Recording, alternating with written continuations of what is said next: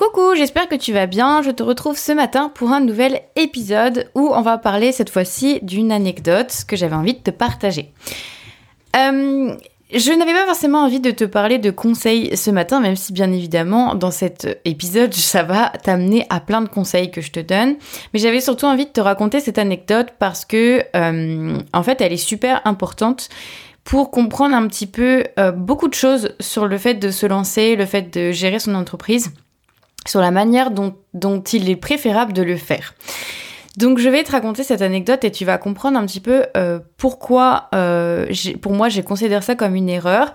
Donc comme tu as dû voir ça dans le titre, j'ai dépensé près de 300 euros dans un shooting euh, photo avec un photographe professionnel et qui pour moi a été une vraie dépense inutile. Je vais t'expliquer un petit peu bah, justement pourquoi je la considère comme inutile, qu'est-ce que j'aurais fait à la place si c'était à refaire.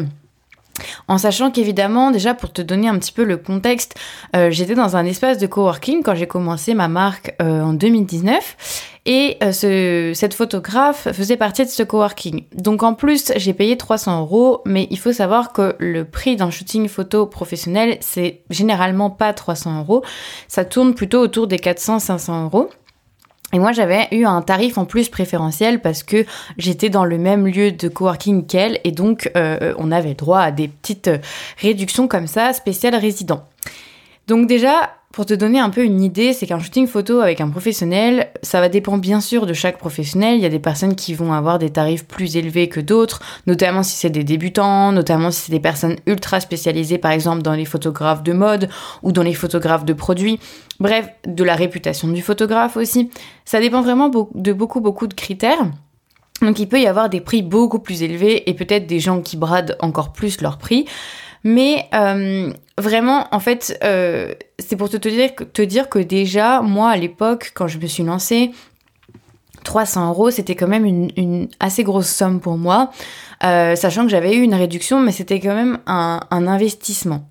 Et je vais revenir sur cette notion d'investissement, justement pour t'expliquer un petit peu, selon moi, en quoi ça n'a finalement pas été un investissement. En réalité, du coup, je commençais à ce moment-là avoir imaginé ma première collection.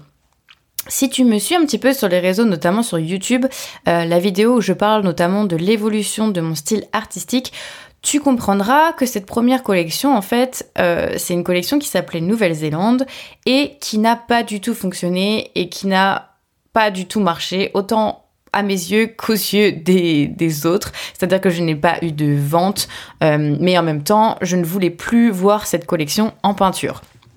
Donc en fait, ça a vraiment été euh, une collection qui a fait un bid total, euh, à la fois pour moi comme pour les autres. C'est une collection en fait que j'avais imaginée en me basant sur de mauvaises raisons. Euh, j'étais partie bille en tête en me disant que j'allais créer uniquement des boucles d'oreilles parce que justement, je voulais euh, me différencier des autres marques, donc je voulais me spécialiser. On entendait partout qu'il fallait se spécialiser, s'ultra spécialiser pour être efficace, etc. Bah du coup, j'ai été dans l'extrême de l'extrême et je me suis dit, bah comme ça, pour vendre plus, je vais me spécialiser dans les boucles d'oreilles. Ensuite, euh, comme je voulais euh, rapidement sortir une première collection, sachant que mes bijoux sont entièrement fait à la main et je commençais tout juste à apprendre les bases de la technique de, la bijouterie classique, donc c'est-à-dire la découpe de plaques, euh, la mise en forme de fil, la soudure, etc., etc. Vraiment des techniques de bijouterie traditionnelle. Je commençais du coup euh, à apprendre à faire ça, mais je voulais je m'étais dit de toute façon, peu importe le temps que ça met, mon apprentissage il sera éternel, je vais toujours apprendre des choses en bijouterie, mais je veux sortir une collection très très vite. Ça, c'était plutôt une bonne idée quand même. Du coup, je m'étais dit, bah, pour sortir une collection très très vite, il faut que je me base sur des techniques qui sont très simples. Je vais pas commencer à partir sur des trucs hyper compliqués que je ne maîtrise pas. Donc, je suis partie sur des designs qu'on appelle flat design qui sont des designs en fait hyper simples entre guillemets, c'est-à-dire que dans la technique ça va être uniquement de la découpe et du perçage. Alors j'avais des petites soudures juste pour attacher la tâche de boucle d'oreille, mais euh, vraiment le plus gros du design en fait se faisait par de la découpe de deux parties ou une seule partie et de l'assemblage. Donc bien évidemment j'ai fait tout un travail de design quand même pour que ce soit des, des designs un petit peu originaux etc. Et du coup, je travaillais sur des plaques assez épaisses qui coûtaient assez cher à l'achat. Et en fait, euh, j'avais créé cette première collection en me disant justement que ça allait être super parce que ça allait être un design hyper original. C'était des grosses boucles d'oreilles parce que moi j'adore les boucles d'oreilles, j'adore les grosses boucles d'oreilles, en tout cas à cette époque-là. Donc j'ai fabriqué cette collection, j'ai quand même imaginé énormément de modèles, il y avait je crois près de 7-8 modèles différents. Sachant qu'au fur et à mesure, je me suis rendu compte que c'était peut-être pas une bonne idée de partir uniquement sur des boucles d'oreilles, donc j'avais décliné en broches. Alors que je ne porte pas de broches, que je n'aime pas les broches. Enfin, voilà, je pense que on peut déceler énormément, énormément de, de choses qui ont été mises en place sur cette collection pour les mauvaises raisons. Mais je vais y revenir éventuellement un petit peu plus tard. Et donc, euh, cette première collection étant prête, donc cette ébauche de première collection, parce que tu verras qu'en fait, plus tard, il y a eu des choses qui se sont rajoutées à ça. Mais donc, on partait avec quelque chose comme, euh, oui, une, dizaine, douzaine de modèles à photographier. Sachant que sur les boucles d'oreilles, j'avais en plus imaginé un concept un peu compliqué où euh, sur les oreilles, il y avait un, mix and match de couleurs avec des broderies que j'avais mis 10 ans à imaginer. Enfin bref, je voulais mettre de la couleur et comme je ne savais pas ce que je, que je pouvais faire et que je ne voulais pas utiliser de pierres précieuses ou semi-précieuses pour une question d'éthique, du coup je me suis mis à faire de la broderie avec du coton et euh, entièrement à la main pour faire des petites puces d'oreilles en fait qu'on pourrait changer au gré de nos envies et qui auraient différentes couleurs. Ce qui compliquait la tâche parce que en termes de photos, et tu vas comprendre pourquoi je t'explique ça, en termes de photos, du coup, il fallait pouvoir montrer euh, qu'il y avait ok tous ces modèles de boucles d'oreilles, notamment, et les broches, mais aussi que les boucles d'oreilles pouvaient être portées avec, il y avait 5 ou 6 couleurs différentes. Donc il fallait finalement photographier chaque boucle d'oreille avec les 5 ou 6 couleurs différentes pour que les gens puissent bien s'imaginer. Si on voulait aller bien sûr au bout du bout et faire les choses correctement. Donc ça te donne un petit peu l'idée de ce qu'il y avait à photographier pour cette première collection. Et donc j'ai fait appel à cette photographe, n'ayant absolument aucune expérience en photographie. Alors bien sûr, je passais des heures sur Instagram, bien sûr, euh, je regardais Pinterest depuis des années. Bien sûr, euh, j'ai déjà feuilleté énormément de catalogues de mode et je me disais que ça allait suffire et que j'allais avoir un œil déjà un peu aiguisé de ce que je voulais. J'avais à ce moment-là pas encore testé, hein, littéralement, de montrer mes créations. Je faisais quelques petites photos Instagram toute seule, mais j'étais pas du tout euh, convaincue du résultat de mes photos. J'aimais pas du tout ce que j'avais fait. Donc finalement, je communiquais très très peu sur Instagram et j'avais absolument aucune communication de lancer. C'est-à-dire que je comptais sur le shooting photo pour avoir des photos et pour ensuite pouvoir les partager sur Insta et pour ensuite pouvoir animer une communauté et vendre mes créations. Ce shooting photo, euh, s'est déroulé avec beaucoup de difficultés, même si euh, la photographe était très était de qualité très sympa, très professionnelle, etc. C'est pas du tout ça le problème, c'est que mes directions en fait n'étaient pas très claires à partir du moment où c'était mon premier shooting photo, que j'avais énormément de modèles et qu'en fait finalement je pensais avoir une idée de ce que je voulais et c'était pas forcément le cas. Donc il y avait des modèles pour l'occasion que j'avais trouvé des copines un peu de notre réseau euh, qui voulaient bien euh, qui voulaient bien prendre la pose gratuitement contre des bijoux. Donc c'est pas gratuitement, mais c'est quand même. Je ne les payais pas en tout cas pour faire le, pour être modèle sur ce shooting. Donc j'avais déjà réussi à trouver ça, etc. Les modèles étaient vraiment top. Qu'est-ce qui s'est passé comme problème? Donc j'ai effectivement dépensé cette somme d'argent et je vais t'expliquer en quoi pour moi ça a été complètement inutile. Les photos étaient très belles, c'est pas du tout ça que je remets en question les, photos étaient très très belles. J'avais quand même eu cette vision de vouloir des filles ultra positives parce que ma marque, je la veux depuis le début ultra positive, ultra bienveillante. Euh, J'essaye d'être cette personne au quotidien, donc j'avais forcément envie que ma marque reflète aussi ces valeurs-là. Donc ça, pour le coup, c'était très réussi. Les modèles euh, avaient, enfin, souriaient sur les photos. Il y avait vraiment une bonne énergie, etc. Donc ça se ressentait dans les photos. Ça, c'était vraiment très chouette. Euh, j'avais plusieurs décors, j'avais des décors dans la nature, j'avais des décors euh, dans comme comme un peu comme on est à la maison. Ça c'était vraiment très réussi aussi. Ça donnait un peu un univers un peu différent de dire bah voilà, il y a le côté nature parce que ma marque ça représentait toujours des éléments de la nature mes bijoux. Et il y a le côté à la maison un peu chic, un peu euh, voilà, on porte des boucles d'oreilles aussi voilà pour pour simplement avoir une tenue un peu classe. Parce que c'était quand même des grosses boucles d'oreilles qui brillaient bien. Voilà, c'était un style un peu différent de ce que je, fais aujourd'hui. Et en quoi, du coup, été complètement inutile Je vais t'expliquer un petit peu ce qui s'est passé. Donc j'ai eu dans le lot, je sais plus exactement combien de photos, mais j'en ai eu quand même pas mal. Hein, euh, je sais plus exactement la louche, j'aurais pas envie de te dire une bêtise, mais j'avais comme euh, une cinquantaine de photos par exemple. J'avais quand même beaucoup de photos. Et une cinquantaine de photos, alors plus ou moins utilisables. C'est-à-dire que euh, elles étaient très belles, mais elles étaient pas forcément déjà adaptées aux réseaux sociaux.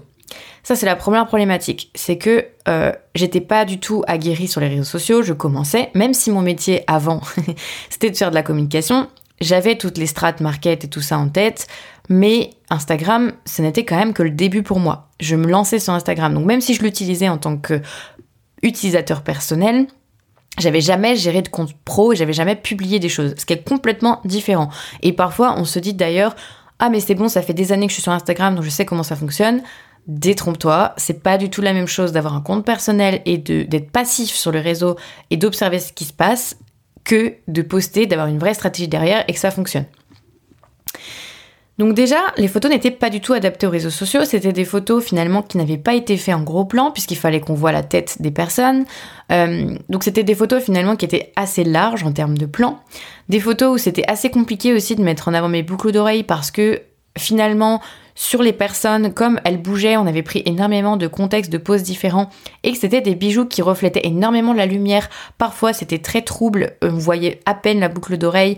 C'était très compliqué finalement de loin déjà d'apercevoir la boucle d'oreille nettement, mais en plus de, vraiment qu'elle soit mise en valeur en termes de forme, en termes de, de, mouvement, etc. Donc déjà les photos n'étaient pas adaptées aux réseaux sociaux pour ces différentes raisons. Donc je me retrouvais dans ces 50 photos à déjà faire énormément de tri de ce que je pouvais partager sur les réseaux sociaux ou pas. Donc déjà mon manque d'expérience par rapport à qu'est-ce qui se passe sur Instagram, qu'est-ce qui est adapté à Instagram pour que ça capte le regard, pour que ça mette en valeur mes créations et pour que les gens like et aiment finalement ces photos et que ça leur donne envie d'acheter, parce que c'est quand même ça l'objectif. Du coup, mon expérience elle était de zéro. Donc déjà, il y avait plus de la moitié des photos qui étaient inutilisables pour les réseaux sociaux. Donc oui, je les ai mis sur mon site. Oui, ça m'a fait quand même une belle image professionnelle de ma marque. Sauf que, à ce moment-là, comme je te le disais, il y avait zéro communication. J'avais pas communiqué sur Instagram puisque je n'avais pas de photos. Donc en fait, le, cercle vicieux s'était mis en route. Et comme je n'avais pas eu de photos, je n'avais pas communiqué. Et comme je n'avais pas communiqué, bah, j'avais pas de, de potentiel client prêt à acheter. J'avais personne dans ma communauté. J'avais mes amis, j'avais les gens du coworking, j'avais un tout petit début de réseau qui likait parce que voilà, ils me connaissaient, etc. Mais j'avais pas du tout développé de communauté.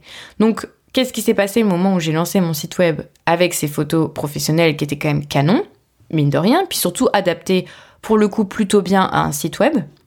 Même si encore une fois sur les fiches produits, euh, il manquait de, zoom sur les créations, qu'elles n'étaient pas hyper bien mises en valeur, finalement, on voyait plutôt l'ambiance et la modèle et l'image que je voulais dégager, mais on voyait pas forcément super bien les produits en eux-mêmes.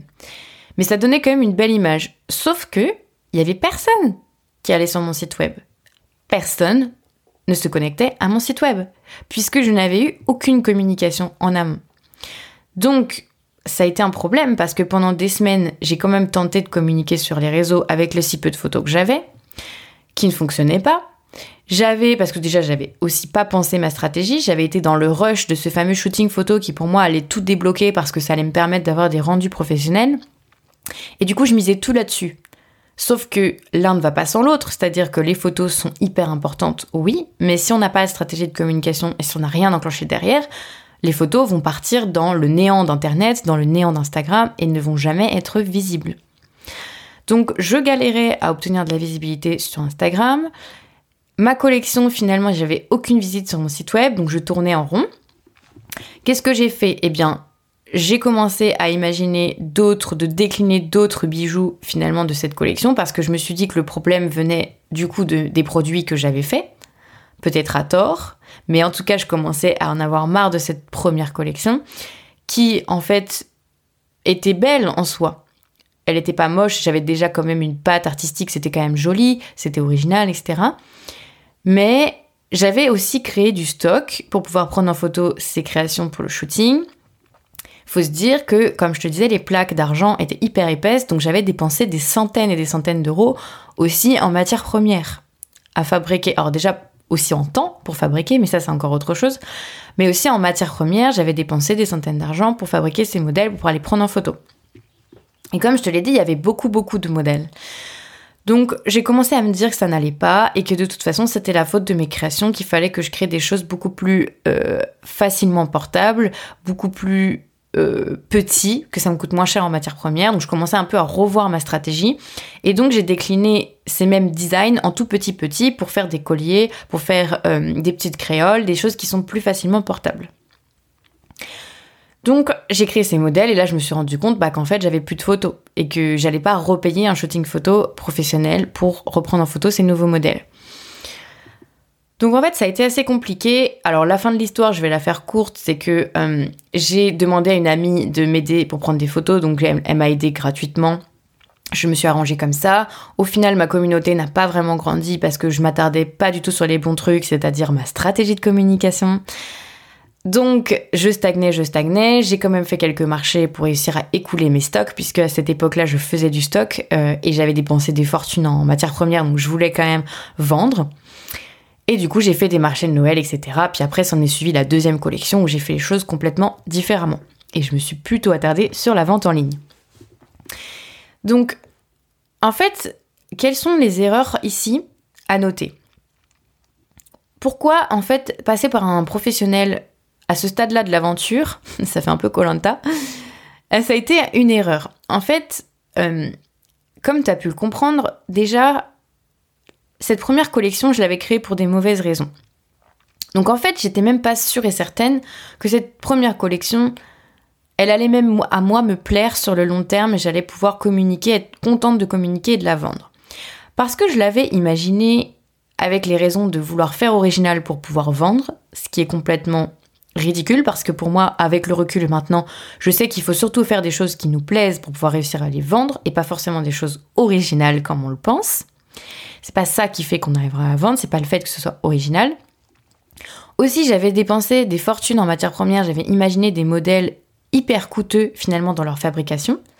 Et dans les prix de vente, comme c'était le tout début et que je me sentais pas légitime, bonjour monsieur syndrome de l'imposteur, du coup je baissais littéralement mes prix. Donc en fait, sur chaque fabrication de modèle, déjà, ça me prenait un temps fou parce que j'étais dans le tout début de mon apprentissage en bijouterie. Et oui, j'avais choisi des techniques simples, mais j'avais choisi des bijoux très volumineux, donc très longs finalement quand même à mettre en place.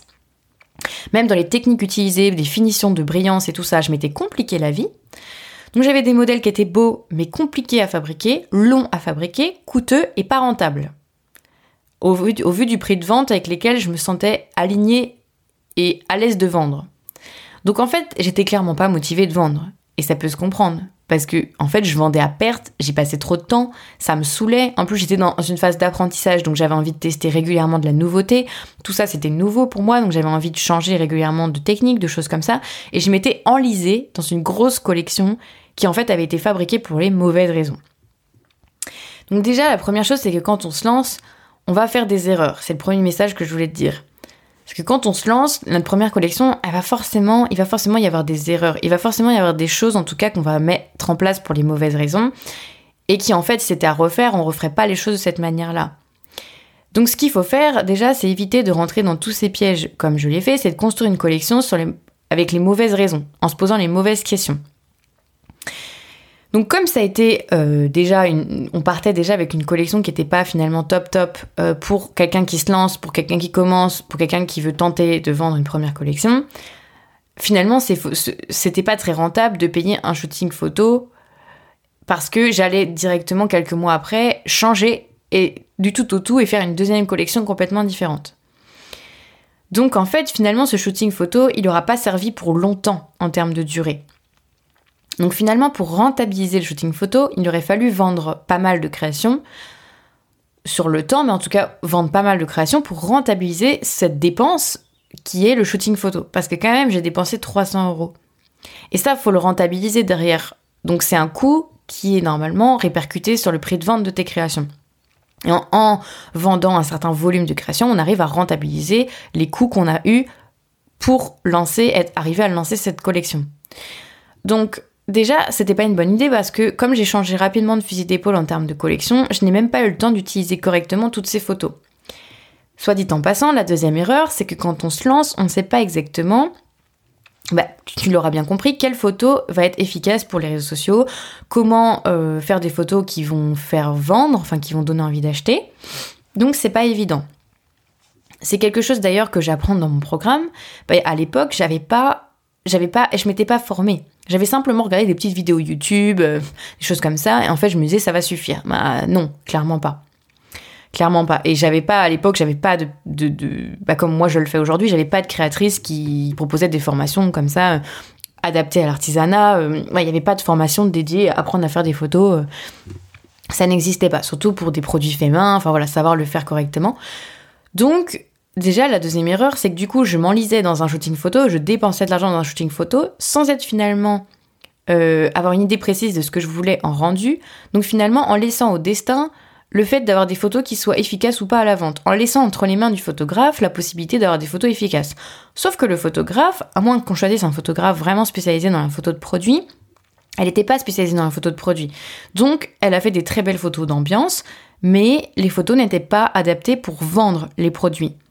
Et c'est ça toute la différence, ce qui a fait que du coup c'était inexploitable sur Instagram et que c'était pas du tout utile finalement non plus pour vendre mes produits sur mon site internet. Donc déjà, c'est notre deuxième erreur, c'est que quand on n'est pas aguerri sur ce qu'on veut en termes de rendu photo, eh ben, il ne faut pas passer par un, photographe professionnel.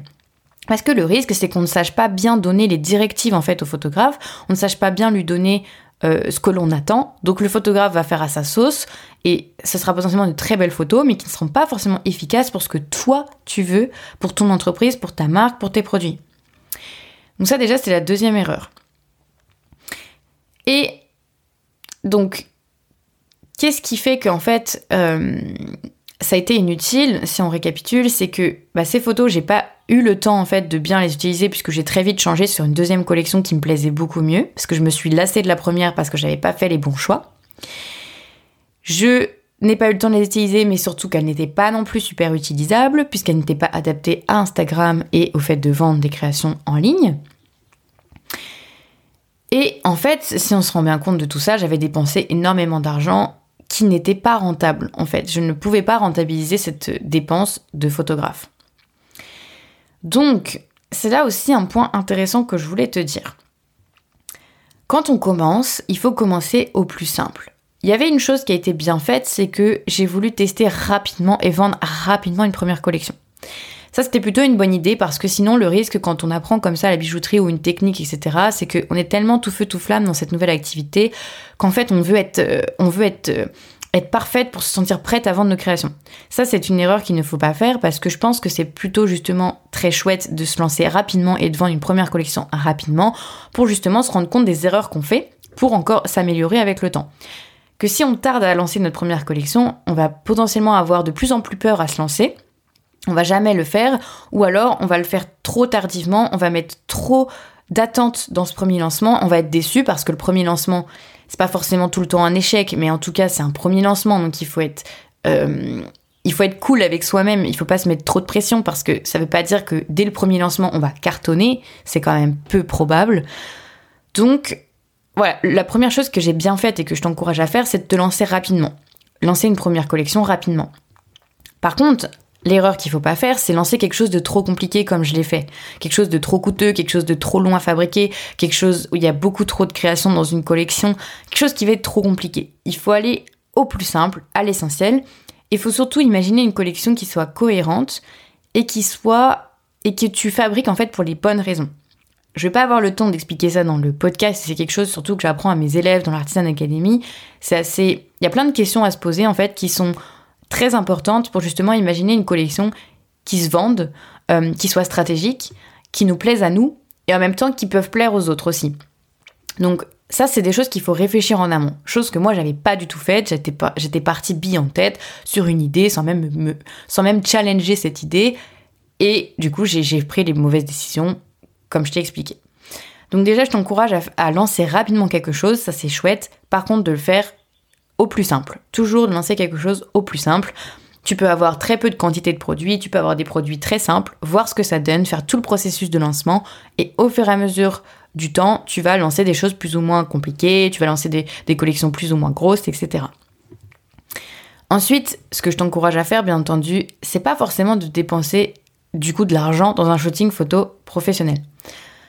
Il y a des personnes aussi qui pensent, par exemple, des illustrateurs qui font des cadres, des choses comme ça, ou des personnes qui font par exemple de la déco, euh, qui s'accrochent pour la maison, qu'il faut absolument de la mise en contexte. Il faut absolument que les gens, pour avoir envie d'acheter, ils aient une mise en contexte. Alors ça, c'est faux. Déjà, c'est une fausse croyance parce que il y a des personnes qui achètent des produits sans qu'il y ait une mise en contexte. Donc ça veut dire que c'est complètement faux. C'est un contre-exemple qui vient casser cette idée reçue. Si tes photos de ton produit sont suffisamment pertinentes, sont suffisamment jolies, donnent suffisamment envie d'acheter la création et que les infos sur ta fiche produit sont claires, alors il n'y a pas besoin de photos de mise en situation. Oui, c'est un bonus, oui, c'est un supplément, mais c'est pas obligatoire. Donc pour ta première collection, moi j'ai envie de te dire, ne fais pas de mise en situation, c'est pas grave, c'est pas ce qui va t'empêcher de vendre. Par la suite, sur tes prochaines collections, ça pourra te faire t'amener plus de ventes ou convaincre plus rapidement. Mais il faut, ça ne t'empêchera pas d'avoir des ventes tout court. Je sais pas si tu vois la nuance. Tu auras quand même des gens qui vont t'acheter tes créations, même si tu n'as pas de mise en situation. Donc pour ta première collection, pour tes premières collections éventuellement, ne t'attarde pas là-dessus. Et si vraiment, vraiment, vraiment, c'est hyper important pour toi, il existe des mock-ups, ça s'appelle comme ça, qui sont des photos en fait type un peu catalogue, dans, que tu peux acheter. Alors il y, en a des libres de droit et d'autres que tu peux acheter sur des banques photos d'images, dans lesquelles, si tu t'y connais un tout petit peu en montage photo, tu vas pouvoir ajouter la photo de ton objet détouré sur ce mock-up. Alors il faut savoir bien le faire pour que ce soit un rendu euh, qualitatif mais ça se fait. Donc éventuellement, il y a cette solution-là si vraiment, par exemple, tu es illustratrice et que tu veux mettre ton illustration dans un exemple, qu'est-ce que ça peut donner dans une chambre d'enfant, qu'est-ce que ça peut donner dans un salon? Il y a des photos qui existent libres de droit que tu peux utiliser. Mais ces photos-là, il faut faire attention parce que c'est des photos catalogues, c'est des photos assez basiques qui dégagent pas vraiment d'émotion. Or, pour moi, si tu des belles photos bien efficaces, qui dégagent des, émotions, qui mettent vraiment en avant ton illustration, t'as pas besoin, encore une fois, de photos de mise en situation. Donc déjà, c'est hyper important de te dire ça. Et pourquoi je t'encourage pas à passer par un, photographe professionnel, en tout cas dans tes premières collections, à tes débuts, mais même c'est quelque chose que j'encourage pas forcément de manière globale quand on est artisane. C'est très compliqué déjà, la simple bonne raison, c'est que c'est très compliqué à rentabiliser. Comme tu as pu le voir, moi ça m'a coûté 300 euros, mais généralement un shooting photo, on va dire que c'est plutôt autour de 500 euros. 500 euros le shooting photo, il faut après que tu répercutes ces 500 euros là par exemple, sur le nombre de créations que tu vas vendre. Typiquement, tu as 10 modèles que tu prends en photo dans ton shooting photo. Donc 10 modèles qui vont te coûter 500 euros à être pris en photo. Mais il va falloir que tu calcules combien de d'unités de ces 10 modèles, combien de créations tu vas devoir vendre pour simplement rentabiliser ces 500 euros d'investissement. Mais bien sûr, sur chaque création, tu as d'autres coûts. Tu as les coûts de fabrication, les coûts de tes charges à toi, il y a le temps de travail, il y a déjà plein d'autres coûts. Donc ce qui t'amène en fait assez rapidement à un volume assez énorme de créations qu'il faut que tu vendes pour rentabiliser, mais en gardant du bénéfice dans ton prix de vente, ton fameux investissement de 500 euros d'un shooting photo. En fait, c'est très compliqué à rentabiliser. Ça, c'est des choses, encore une fois, que j'apprends dans mon programme, des calculs de coûts tout près, euh, assez faciles à mettre en place, parce que je sais que c'est pas évident de savoir comment calculer ses prix de vente, comment vérifier ce qu'on a besoin en trésorerie, etc. Bon, c'est des choses que j'apprends dans mon programme. Mais en tout cas, il faut que tu calcules ça. Il faut que tu sois capable de dire, ok, alors pour rentabiliser cet investissement de 500 euros de shooting photo, il va falloir que je vende par exemple 80 produits. Donc si j'estime que j'en vends par exemple 3 euh, par mois, il me faut X mois pour en vendre et rentabiliser mon investissement. Or, ce que moi je te conseille, c'est d'aller, il faut sortir des collections plus rapidement. Il ne faut pas sortir qu'une collection par an. Pour moi, ça c'est un mauvais rythme quand on est artisane parce que les gens ont besoin quand même de nouveautés et en plus toi tes envies, tes goûts vont évoluer. Donc pour moi, c'est pas une bonne stratégie d'avoir une collection par an. C'est des choses que, que j'évoque régulièrement dans mes épisodes de podcast. Donc forcément, si tu fais plusieurs collections par an, ça diminue entre guillemets le temps de vie de ta collection. Par exemple, si ta collection, tu sais d'ores et déjà qu'elle va vivre que trois mois sur ta boutique en ligne parce qu'après tu vas la changer, bah ça veut dire qu'en trois mois, il faut que tu rentabilises ton investissement de shooting photo. C'est compliqué. Et c'est là où moi j'appelle pas ça un investissement, finalement. Et c'est très intéressant, c'est une entrepreneur que j'écoutais hier en podcast qui finalement parlait de la différence entre un investissement et une dépense, et qui est super intéressant euh, comme réflexion que j'avais déjà eue, mais je mettais pas forcément les bons mots dessus. C'est que pour moi, un shooting photo, c'est une dépense parce que c'est une dépense. Tu n'investis en rien pour le futur. C'est une dépense. C'est hop, tu prends ton argent, tu vas dépenser pour avoir quelque chose en retour et ça s'arrête là. Donc en fait, tu vas devoir rentabiliser cette dépense en vendant X création. Alors qu'un investissement, pour moi, aujourd'hui, ce serait d'acheter une formation qui te permet d'apprendre à faire des photos. Ça, c'est un investissement parce que tu vas investir sur toi-même, tu vas apprendre des compétences qui vont être utiles pour le reste de ta vie. Donc en fait, c'est des choses qui vont être utiles sur le long terme. Donc pour rentabiliser cet investissement, en fait, t'as pas besoin de le calculer puisque ça va être sur toute ta vie. Si tu sais faire des photos, après c'est toute ta vie que tu vas économiser sur le, justement sur les potentielles dépenses de photographe et que tu vas être capable d'être autonome là-dessus et de ne pas payer un professionnel pour le faire. Donc en fait, c'est vraiment un investissement sur le long terme qui te permet de d'économiser de l'argent sur le long terme. Donc là, c'est un investissement. C'est comme j'investis dans l'immobilier, c'est sur le long terme. Tu investis dans un bien qui va prendre de la valeur ou euh, qui, avec la, longueur que tu vas avoir remboursé, qu'après tu pourras revendre, faire une plus-value, etc. Ça, c'est de l'investissement. T'achètes une glace, c'est une dépense. Tu vas acheter une glace, tu vas la manger, hop, ça s'arrête là. Et c'est vraiment ça, en fait, la différence, c'est que tu vas dépenser de l'argent dans un shooting photo, et tu vas ou tu vas investir dans une formation pour apprendre à faire des photos. Et c'est vraiment ça toute la nuance, et c'est pour ça que j'ai ajouté un module exprès dans l'Artisan Academy sur la photographie, parce que pour moi c'est une compétence que toutes les créatrices devraient avoir, de savoir faire des photos de manière autonome. Parce qu'en fait, si tu te souviens bien mon cercle vicieux au début de mon histoire, c'est que comme je ne savais pas faire de photos, que ce soit mes mains en train de travailler, euh, mon établi, mes outils, ou peu importe que sais-je, ou même mes, créations, je ne savais pas faire de belles photos, eh bien, j'avais rien à poster sur Instagram. Comme j'avais rien à poster sur Instagram, j'attendais mon shooting photo professionnel. Et comme j'attendais mon shooting photo professionnel, j'avais pas mis en place de stratégie de communication. Comme j'avais pas de stratégie de communication, j'avais pas de clients prêts à acheter quand j'allais sortir ma collection.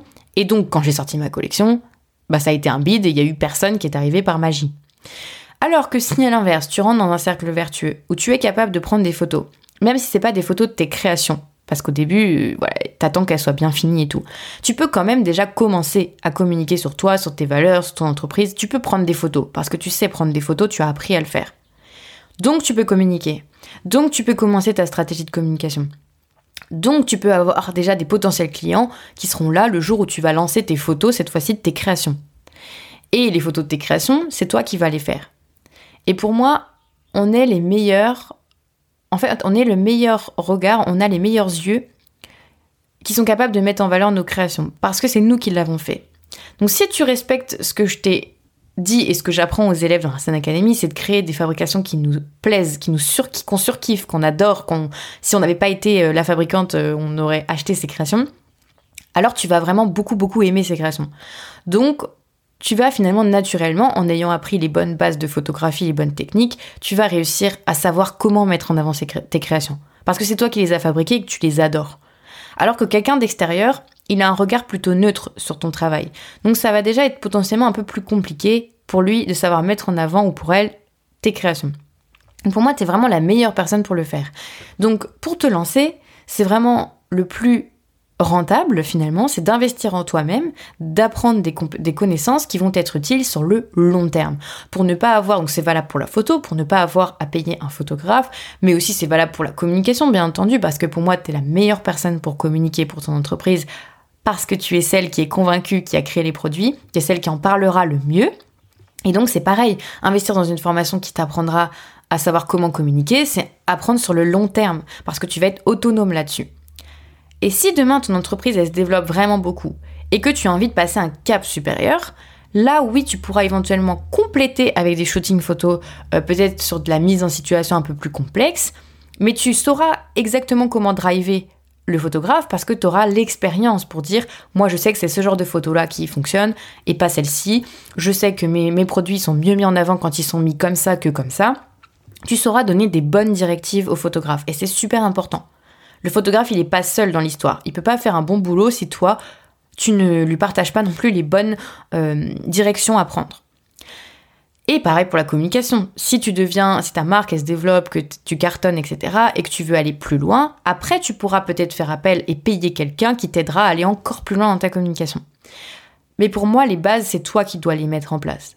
Pour une question de rentabilité, comme on en a parlé, mais aussi pour une question d'être capable de maîtriser ton sujet, parce que tu es la, personne concernée, tu es celle qui a créé qui a fabriqué tes créations de tes propres mains. Donc c'est toi qui es concerné par ce que tu fabriques et c'est toi qui sauras mieux que personne comment les mettre en avant, que ce soit en photo ou que ce soit en communication. Bien sûr, ça s'apprend. Là, aujourd'hui, ça peut te paraître un peu flou, mais une fois que tu apprends les bases, comme quand on va à l'école, une fois qu'on apprend les bases euh, du calcul en mathématiques, après, tu es capable de faire n'importe quel calcul, que ce soit 3 plus 2, 18 plus 5 ou 28 plus 32. Bah, c'est pareil parce que tu as appris comment faire un calcul. C'est pareil pour la photo. Une fois que tu as appris comment faire des photos, peu importe le type de photo, tu répliqueras ce que tu as appris et ton œil aussi va s'aiguiser avec le temps. Et donc, tu vas être capable de plus en plus de prendre des super belles photos. Pareil pour la communication. Tu vas apprendre les basiques, tu vas apprendre les stratégies. Tu vas, bah, si tu rejoins un Academy, en plus, apprendre quelqu'un qui est exactement passé par là, qui est créatrice, qui est, qui artisane, donc des choses en plus vraiment dédiées sur l'artisanat. Et donc, tu vas être capable, au fur et à mesure du temps, de t'adapter, peu importe la situation que ce soit en train de prendre tes mains en photo, que ce soit en train de prendre un objet dans un packaging, que ce soit en train de prendre euh, dehors ta création, peu importe, tu vas être capable de faire des belles photos quoi qu'il arrive. Donc, ce podcast est un peu long. Cette anecdote pour te dire que il y a une vraie différence entre une dépense et un investissement. Ça, c'est quelque chose de super important. C'est pour ça que je t'encourage plus à investir dans des compétences, c'est-à-dire te former pour être capable de toi-même faire les choses, pour euh, aussi avoir la meilleure rentabilité possible dans ton entreprise et enclencher un cercle vertueux. Parce que si tu as une meilleure rentabilité, bah, tu peux encore plus investir dans ton projet, tu peux encore plus développer tes ventes, etc. etc. Donc, eh bien, mon conseil, tu l'auras compris, c'est de ne pas payer un shooting photo photographe, surtout si tu commences. C'est quelque chose qui se déclenche bien après, quand on a validé pas mal de choses, comme tu l'auras compris. C'est aussi de lancer une première collection, eh bien, en, la faisant de la bonne manière, pour pas aller direct au casse-pipe. Et c'est aussi par contre en essayant d'aller assez rapidement tester tes idées pour ne pas effectivement attendre trop longtemps et rester bloqué en fait dans une impasse. Voilà, donc j'espère que cette anecdote du jour t'aura plu, t'aura inspiré. Euh, je pense qu'il y a eu plein de conseils aussi euh, utiles dans cet épisode. T'auras compris un petit peu pourquoi j'ai vécu ça comme un échec après, pourquoi j'ai vu ça comme une dépense inutile finalement qui n'était pas du tout rentabilisable. Euh, et qu'est-ce que j'ai fait de bien, qu'est-ce que j'ai pas fait de bien quand je me suis lancée. Je pense que tout ça, ça te permet d'avoir aussi un bon retour d'expérience. N'hésite pas à me dire sur Instagram ce que t'as... Bah, si cet épisode t'a plu, si ça t'a intéressé d'avoir eu ce retour d'expérience qui est pour moi hyper complet. J'avoue que c'est à l'époque, j'avais eu quelqu'un comme ça qui me parlait de tout ce qu'elle a fait comme erreur et tout. J'aurais vraiment trop aimé. D'ailleurs, j'ai des retours hyper positifs de ce podcast, donc euh, je te remercie si tu en fais partie. Ça me ferait vraiment du bien d'entendre tout ça et, euh, je suis vraiment ravie de pouvoir euh, t'aider. voilà, bah bien entendu, encore une fois, si du coup l'Artisan Academy te plaît, il y a toujours le lien en description de l'épisode. Si tu envie d'en savoir plus sur ce programme de formation qui est très complet, euh, dont je parle régulièrement, dont je suis ultra fan, dont je suis très fière, euh, voilà, aujourd'hui, euh, je peux vraiment aider les créatrices et qu'elles aient les, les bagages, les bonnes clés en main pour se lancer, chose que j'ai pas eu à l'époque, que j'ai pas trouvé. Euh, donc je suis vraiment trop trop contente de pouvoir partager l'Artisan Academy aujourd'hui. Si tu as envie de savoir, euh, enfin si tu as des questions à ce sujet et que tu veux savoir si ça peut correspondre à tes problématiques et à toi par rapport à ton projet, n'hésite pas à venir me parler sur Instagram. Je, voilà, je discute tous les jours avec pas mal d'entre vous. Vraiment, n'hésite pas, je suis quelqu'un de très accessible. Je réponds pas tout de suite, euh, enfin, je réponds pas toujours dans la journée parce que je commence à avoir de plus en plus de messages. Je suis victime de mon succès, comme on dit, mais euh, n'hésite surtout pas. En tout cas, si tu as des questions, je te répondrai, euh, quoi qu'il arrive, pour te dire justement si ce programme peut t'aider ou pas. Mais de toute façon, tu es autonome et tu peux aussi nous rejoindre quand tu veux. Tu n'as pas besoin de passer par moi. Tu as le lien en description des épisodes. Tu peux directement cliquer sans nous rejoindre, payer et avoir directement accès à la communauté, au programme, à tout ce qu'il y a. Donc si tu es motivé, n'attends pas plus longtemps et lance-toi. Et tu seras, je pense, ravi d'avoir investi en toi-même pour euh, le futur et l'avenir de ton entreprise. Sur ce, je te souhaite une très belle journée. Je te retrouve euh, demain ou après. Euh, généralement, je ne fais pas forcément d'épisode le jeudi, donc je vais voir si j'ai le temps demain ou pas. Mais en tout cas, je te retrouve très vite pour un nouvel épisode euh, et je te dis très belle journée ou très belle soirée à toi.